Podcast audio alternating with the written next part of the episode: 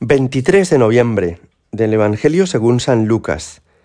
En aquel tiempo, como algunos hablaban del templo, de lo bellamente adornado que estaba con piedra de calidad y exvotos, Jesús les dijo, Esto que contempláis, llegarán días en que no quedará piedra sobre piedra que no sea destruida. Ellos le preguntaron, Maestro, ¿cuándo va a ser eso? ¿Y cuál será la señal de que todo eso está para suceder? Él dijo, Mirad que nadie os engañe, porque muchos vendrán en mi nombre diciendo yo soy, o bien está llegando el tiempo. No vayáis tras ellos. Cuando oigáis noticias de guerras y de revoluciones, no tengáis pánico, porque es necesario que eso ocurra primero, pero el fin no será enseguida. Entonces les decía, se alzará pueblo contra pueblo y reino contra reino, Habrá grandes terremotos y en diversos países hambres y pestes. Habrá también fenómenos espantosos y grandes signos en el cielo. Palabra del Señor. Cuando rezamos el credo los domingos en misa, decimos de Cristo, después de reconocer que ha resucitado, que de nuevo vendrá con gloria para juzgar a vivos y muertos. Y con eso lo que queremos decir es que Jesús, que vino ya una vez hace veinte siglos, en la humildad del portal de Belén, va a venir de nuevo, que el Señor va a venir a la tierra otra vez, pero que esta vez no lo hará como en Navidad hace dos mil años, en la pobreza de un portal, sino que lo hará con gloria. Es decir, que vendrá para instaurar definitivamente su reino. Esto significa que la historia, tal como la conocemos, tiene los días contados, que habrá un momento en que llegue a su fin, a su término, este mundo que conocemos. Fijaos que esto nos ayuda a entender que las cosas que hacemos en este mundo no tienen un valor definitivo. Es decir, que podemos construir puentes, carreteras, escuelas o monumentos, pero no se van a quedar para siempre aquí, sino que todas las cosas que construimos tienen fecha de caducidad. Entonces, alguna persona podría pensar, pues ¿para qué vamos a seguir trabajando? ¿Para qué nos hemos de seguir esforzando si al final nada en este mundo va a ser definitivo? Sí, hay algo que es definitivo, que es el amor que ponemos en las cosas que hacemos, que es el corazón con el que hacemos las cosas. Y por eso lo que da más valor a las cosas que hacemos no es de qué las hacemos, si las hacemos de granito, de hierro, de piedra, sino el amor con el que hacemos las cosas. Una madre que despierta a sus hijos por la mañana con inmenso cariño para que vayan a la escuela. Un enfermo que ofrece sus molestias sin quejarse. Un estudiante que se esfuerza por tener al día sus deberes y por estudiar sus exámenes. O un trabajador que vuelve a casa y dedica tiempo a su mujer, a los quehaceres domésticos, a sus hijos.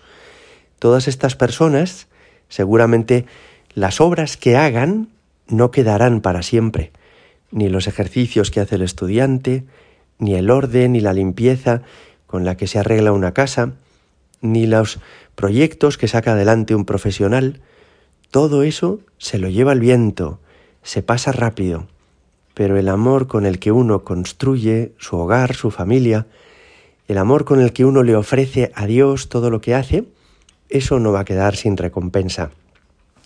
Fijaos, el que la historia tenga un punto final ha llevado a confusión en algunos momentos a algunas personas y por eso Jesús nos decía hoy en el Evangelio, mirad que nadie os engañe.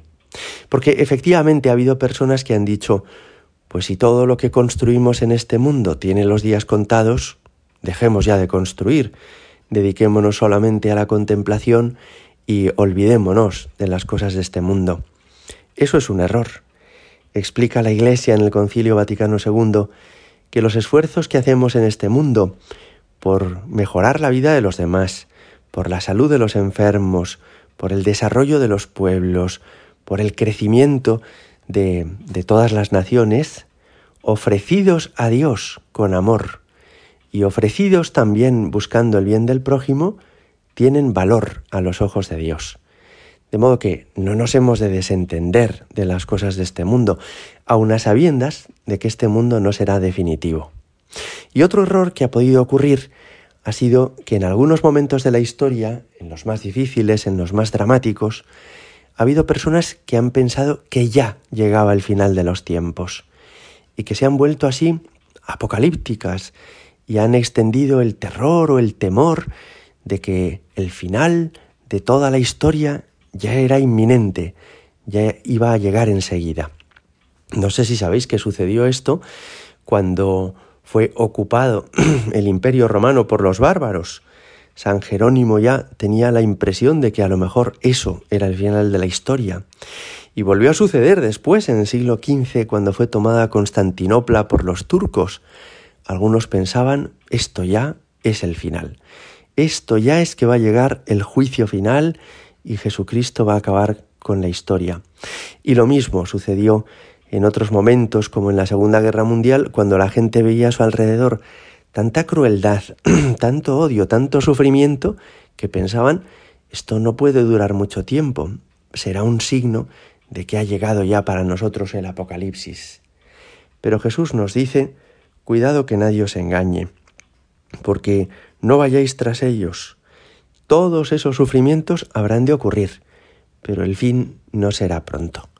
De modo que vamos a vivir este tiempo que el Señor nos ha concedido con paz, con esperanza, entendiendo que el amor que ponemos en las cosas que hacemos es lo que las hace más valiosas y que aunque a veces haya noticias dramáticas, de situaciones difíciles, no está a la vuelta de la esquina el final de la historia solamente por esa razón, sino que será este final del mundo cuando Dios quiera. Hemos de vivir con confianza. Gloria al Padre y al Hijo y al Espíritu Santo, como era en el principio, ahora y siempre y por los siglos de los siglos. Amén.